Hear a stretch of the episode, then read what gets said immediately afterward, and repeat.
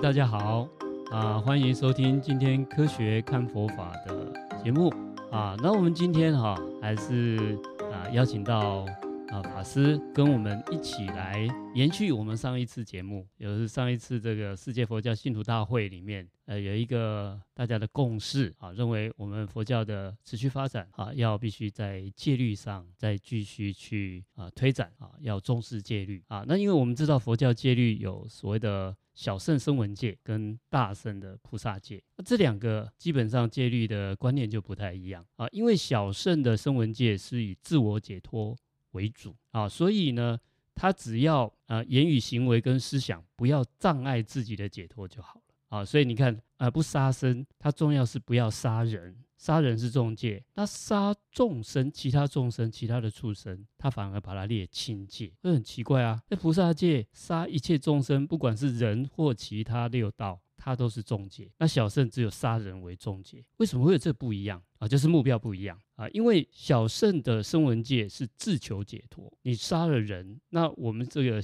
修行的人道。跟人又是住在一起，所以你伤害别人生命，别人也会报仇，或者他的亲朋好友也会报仇，伤害你自己的生命。那我们的生命受到伤害以后，就没办法修行得解脱。而是从这个观点去立整个戒律学习的方向。大圣的菩萨戒，它是自他解脱，它是要度一切众生解脱。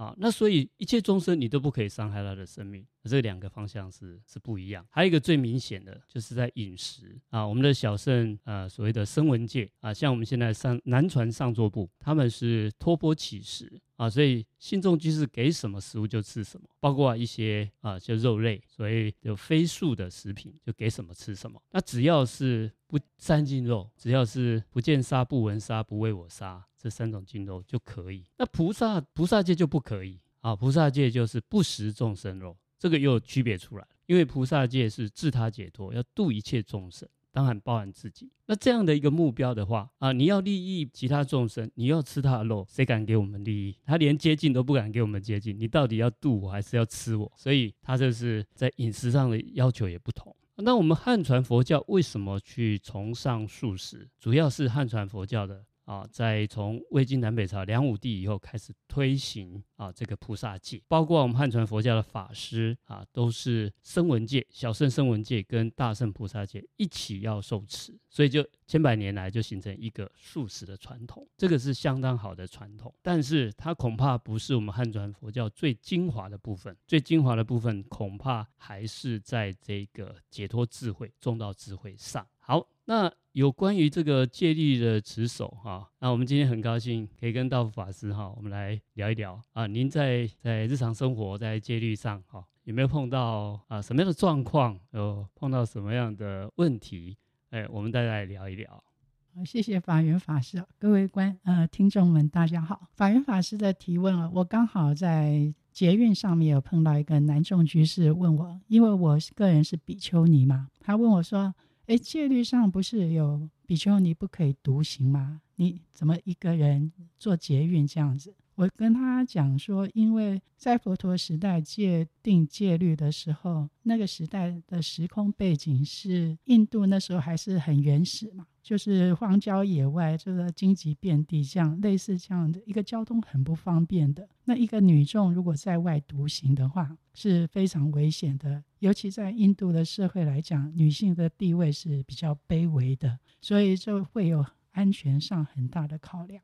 那现在的话，因为我们交通方便，而且都会区的话，大家人来人往，包括住宿的地方呢，也是就是都是比邻而居啊。台北市你也知道，就是房屋非常的密集哦，那个空间都是不大的，稍微有一点动静，隔壁都会听到这样子。所以就是佛陀也有讲过，就是这种戒律是小小戒可舍，就是是有弹性的，就是可以因因应时空变化。不是说说一个很僵化的一个借条，不是一个束缚，而是帮助人修行解脱的一个方式。所以现在就是交通方便的一个情况之下，我们可以运用这个时空上的一个条件的一个方便，然后比如说我们是进行弘法，或者是去学习学习佛法等等的一个优势，而不是就是说把它。当成一个障碍，就是说独行是一个障碍。在安全上的考量的话，在我们这个都会区应该是不会有这样的一个顾虑。那请教一下法源法师的看法。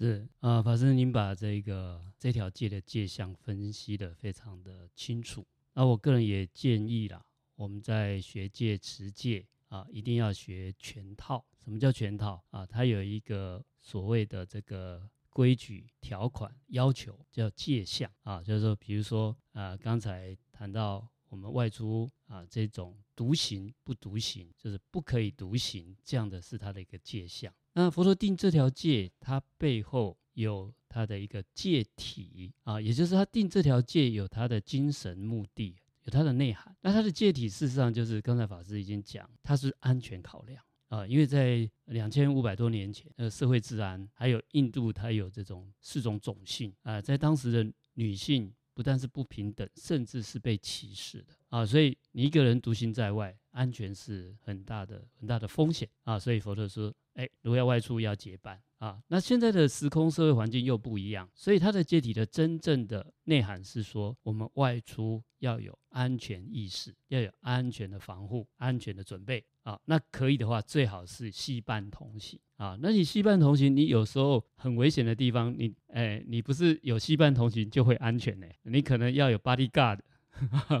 那有些危险的地方，你连去都要避免啊。它整体的一个界界体是这样。另外还有啊，我们持戒有戒门四科的考虑，戒相。戒体还有什么戒行？戒行就是实务操作，我们要落实这一项，有没有什么？有没有什么变通方法？有没有可以开源的地方啊？那现在呃，居住在城市啊，尤其是治安很很好的地方啊，那这个独行就不构成安全上的一个风险考虑啊，所以这个叫做戒行啊。比如说呃，在某些范围内，这些呃社会治安好的地方。其实应该就不受这个限制。那你如果治安不好的地方，那最好还是不要独行啊，这叫戒行。那还有一个戒法，这一点很重要啊，也就是我们持戒，它最重要是让我们可以谨慎小心，让我们的心念可以聚焦啊，让我们可以专注，让它持续的专注，这个就是禅定，身心稳定。所以他在戒法上是学戒的目的，不是在于说我。做得到做不到，而是学习的过程中，让我们的心念越来越能够专注，然后可以帮助禅定，这是戒法啊。那如果我们这完整的考虑啊，这就是所谓的学全套。如果我们只是守着戒相啊，那比如说你该外出的啊，那你就动弹不得。那坦白讲，这个也不是真正达到戒律的要求，只是用一个中道智慧来去学些持戒啊，这是我个人看法。啊，谢谢法师为我们解惑。那我再请教一下，就是说，有人讲说，像南传法师他们是不持金钱戒，那为什么就是汉传法师他们会接受信众的供养？有一次我到波迪加亚去参加那个世界嗯善女人大会，结果跟我同疗房的是一个哈佛的女硕士，一个比丘尼。然后她有跟她的爸爸一起同行嘛？我我有一次我请教她说：“你你爸爸叫什么名字？”因为有时候还是会沟通交流。她就说 “wallet”，我说什么？她说 “wallet”，我说钱包。他说对，因为南传他们就是不持金钱戒。啊，请教法师您对这个问题的看法？啊，是这个金钱戒，如果以我们汉传佛教的传承，是五部律里面的四分律，它一样是很严谨的不持金钱，就是跟南南传上座部的。这个要求其实是一样的。那不过呢，啊，在印度或者是现在南传佛教国家，这个不持金钱戒。不会影响到他的生活乃至外出弘法。为什么？因为在印度来讲，哎，他们的修行人，不管你是什么宗教，你的食衣住行都有人会主动提供，包括你外出乘车，他都不会给你收钱啊。那到泰国都还有些部分都目前都还保持这样。我去曼谷有时候搭那个船，他也不收钱，然后巴士他也不收钱，但计程车会收钱。那他们怎么样处理他们的生活啊？我们一样要从戒门四科啊、戒相、戒体、戒行跟戒法上来考虑，才是完整的。第一个，他的戒相就是不持金钱；他的戒体是什么意思？佛陀希望说，我们要改掉对金钱的贪着，因为我们世间要生活嘛，大家就是拼经济要赚钱嘛。那但是有时候就为了财富啊，我们整个生命啊，整个能量都耗在这个这个财富的聚集。那这个会助长贪欲啊，在我们出家修行就不需要这样子。所以我们的呃，真的在戒体上就是避免对金钱财物的过度的贪着，所以才不持。好，那我们的戒行就它实务落实啊，那像泰国或者当时的印度，他们是有专门的财务处理人。也就是外出，他会带一个金刚护法，或者带一个行者进人啊。然后呢，呃，你要把你要跟他讲好，要教好。如果有人供养钱财，他是不拿。那他的这个行者进人是可以帮你处理，但是你要讲好教好。你只能说知事看事。那翻成白话就是你看着办。那你如果他不懂啊，现在汉传佛教很多人说居士不可以学戒。你如果呃，这个这个观念有一点不不太正确哈。像上座部他们一定会教居士啊，我们的出家法师的戒律是什么啊？这种人家提供金钱，我们的行者是居士，你要帮他收下。然后呢，法师有需要用的，需要付钱付款的，你要主动去去帮他付。就是他用一个代理人的方式，你不会直接碰。不会直接碰，你就不会想要去累积啊，就可以降低对财富的这个贪欲啊，所以他在呃实际的实物上，所谓的戒行方面，他就采用啊有一个代理人。那事实上，我们汉传佛教这种代理人制度比较难实行啊，因为我们的文化里面只有这个贵族啦、员外啦才会养这种仆人，有没有？那、啊、你一个出家人啊，你又不是生产，你还带一个仆人，这个。这个社会环境文化是没办法接受的，那所以就变成啊、可以受持啊。那戒律不是讲不可以受持吗？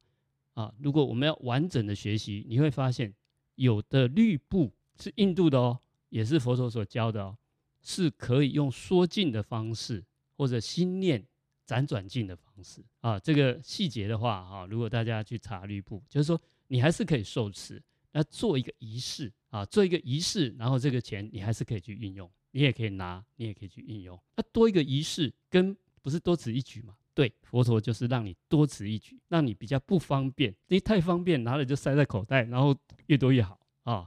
所以佛陀他的戒律是很人性的，所以必须用中道智慧来去学习这种叫做戒行啊。他的戒法一样啊，你不要因为你没有办法获得金钱的资源啊，所以你也不要弘法了。啊，所以你也没办法生活了，这都不是正确的。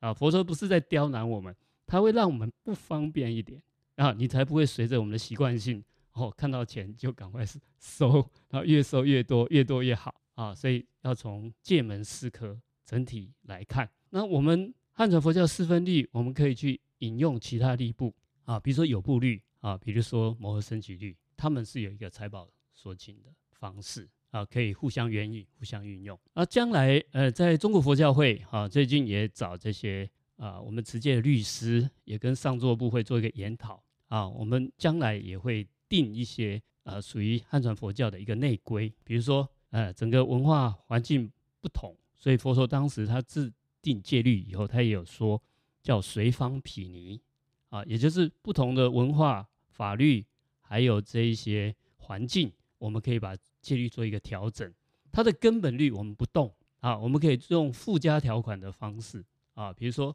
啊啊汉传佛教，因为你没有这个金刚护法或进人的习惯陪同者啊，那你就收持收持啊，那你可以用财宝说净的方式或辗转进的方式啊，那一样可以去使用啊，这个是没有违反戒律啊，它的精神内涵。啊、谢谢法师。法师这样解释，让我又想到了，就是说，像南传他们的寺庙的话，他们的比如说五斋呢，他们是信众，呃，做好食物来供养法师的，就是寺庙没有供餐。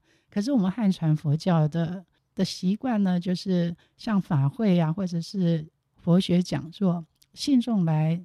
寺庙的话是寺庙会供餐，寺庙会煮东西，所以这个可能金在金钱上的受持跟运用上面是有一些不同的，就是一个方便度众的一个方式。那再请教一下法师，就是戒律上有三衣随身的一个戒条，法师您的看法呢？好的。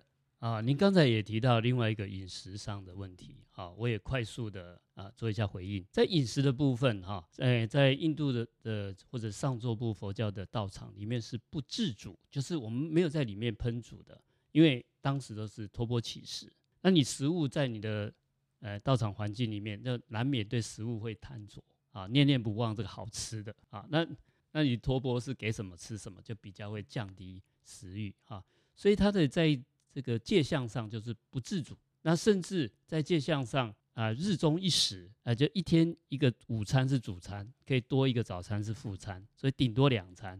那过了中午以后就不吃的啊。那这个佛陀不是要刁难我们，让我们饿肚子，是说你这些饮食啊，你不要自己煮，哎，太方便了，随时就吃。好像现在到处都买得到。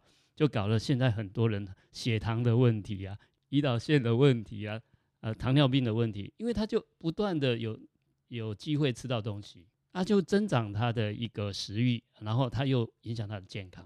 那佛的意思是说，哎，那我们不要吃那么多，你不要自己煮啊，那时间给你限制一下，尤其这个时间限制好，大家应该都知道，现在有个一六八的。健康饮食方法就是八个小时内可以吃，十六个小时要让肠道休息。那我们过午不食，其实就这个道理，非常科学、非常医学的。两千五百年前都已经到这个程度的进步，我们现在才慢慢恢复。啊，你从这个角度看，他不是在刁难我们，而且啊，他的一个戒体就是要对食物少欲知足，他的一个戒行操作有它的方便。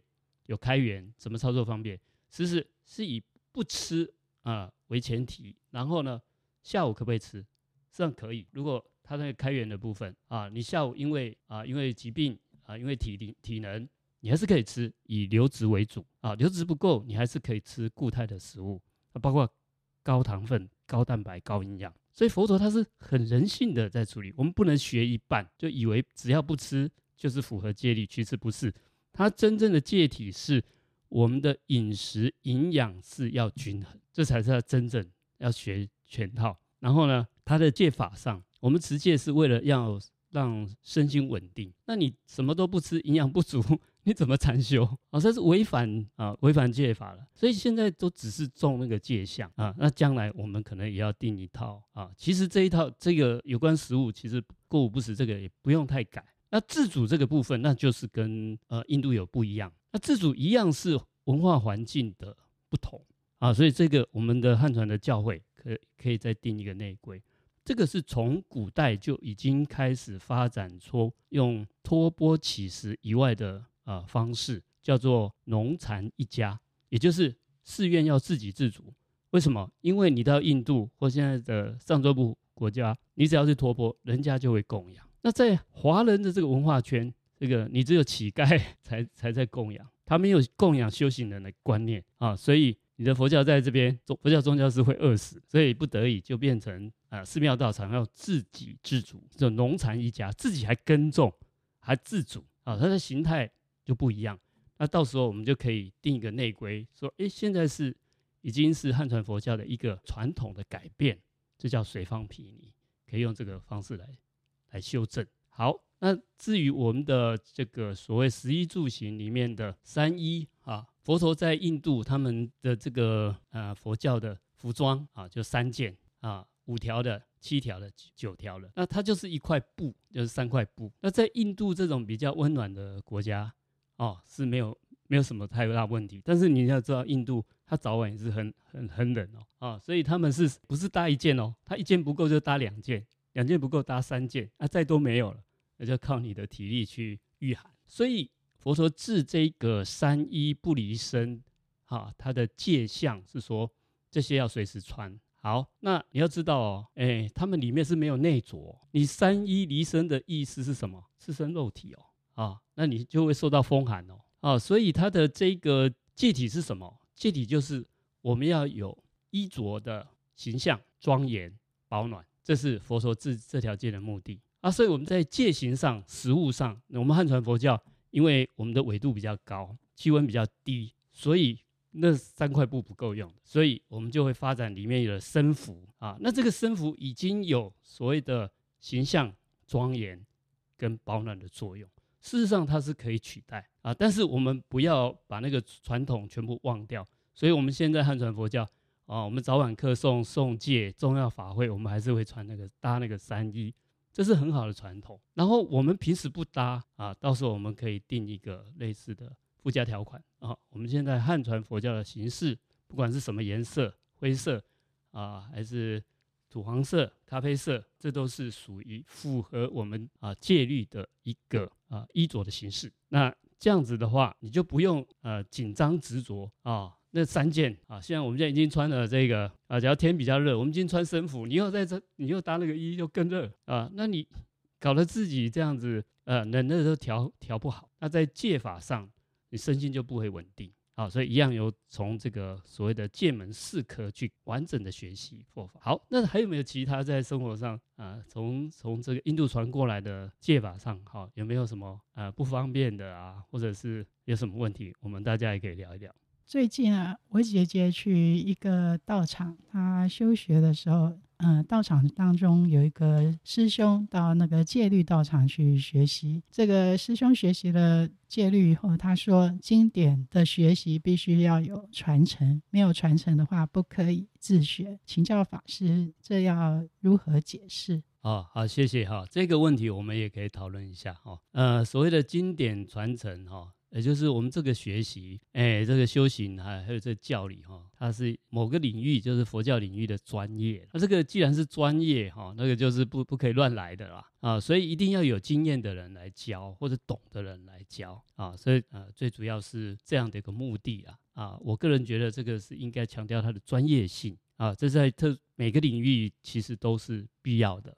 但是专业性有没有可以一种实习？就像我们到职场去工作啊，我们先实习，然后后面实习考核通过，才进入到专职专业。那我的意思是说，哎，当然能够专业的去推广、去教学最好。那其他的这种实习的部分啊，其实也是可以做，因为不是所有人一下子都专业，所以只要不离我们佛教的三法印，就是我们当然不能混乱。啊，然后它的重点抓得到啊，我个人认为并不需要的这么样的这么样的严格啊，这是呃我的看法。那我们今天讨论的哈，也是代表我个人的想法。那将来我们也希望跟啊汉传佛教各界啊，乃至三个传承各界哈，大家多多研讨啊，那么共同来定定这个时代啊，我们这个因为持戒是禅定跟智慧的基础啊，我们在这个时代怎么样？去落实所谓的戒定慧三学，去落实啊我们的啊修行。那包括啊，现在汉传佛教有一有一种讲法，就是说在家居士不但是学戒，不能读戒，这比丘戒是不能看。你如果没有受比丘戒，你就不可以看比丘戒。那你看，你如果去比较上座部南传佛教，他们还特别去会教居士啊比丘戒，这样子，因为它里面有很多生熟互动啊，你不教他，他就没有办法跟我们很好的。互动，那恐怕这一个讲法说不能读戒，恐怕是因为我们比丘戒在诵戒哦，或者是比丘尼戒在诵戒，半月半月诵戒，不可以同诵，不可以同诵，就是我们每半个月有个仪式，大家把这个戒条重新再宣读一遍啊。那以前的宣读不是读哦。以前是诵，是什么？背诵，从第一条啊，像比丘戒有两百五十条，就从第一条背到两百五十条啊，然后大家来复习一下啊。临界三百四十八条，就从第一条背到三百四十八条，大家复习一下。那、注意哈，这个诵戒除了复习一遍，他每诵到一个阶段，他就会做一个什么布萨，也就是做一个检讨啊。比如说我把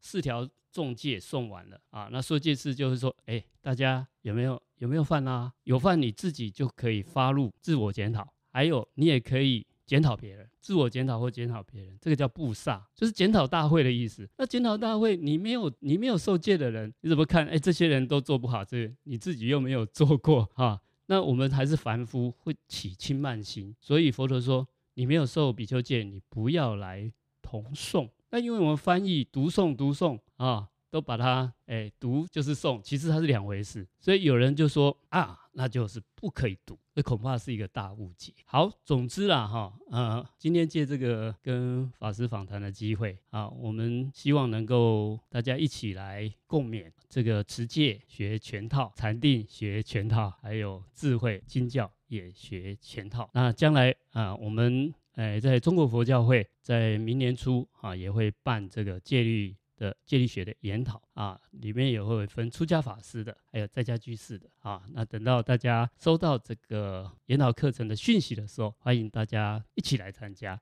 好，今天非常谢谢道福法师跟我们一起啊讨论，一起聊天。好，谢谢您，也谢谢大家的收听。啊，谢谢法源法师给我们这么多。呃，详细的说明，我相信大家听了以后，对戒律能够帮助我们身心安稳、智慧开显，都有很大的帮助。谢谢。好，谢谢。那今天节目到这里，谢谢大家的收听，谢谢，拜拜。谢谢，拜拜。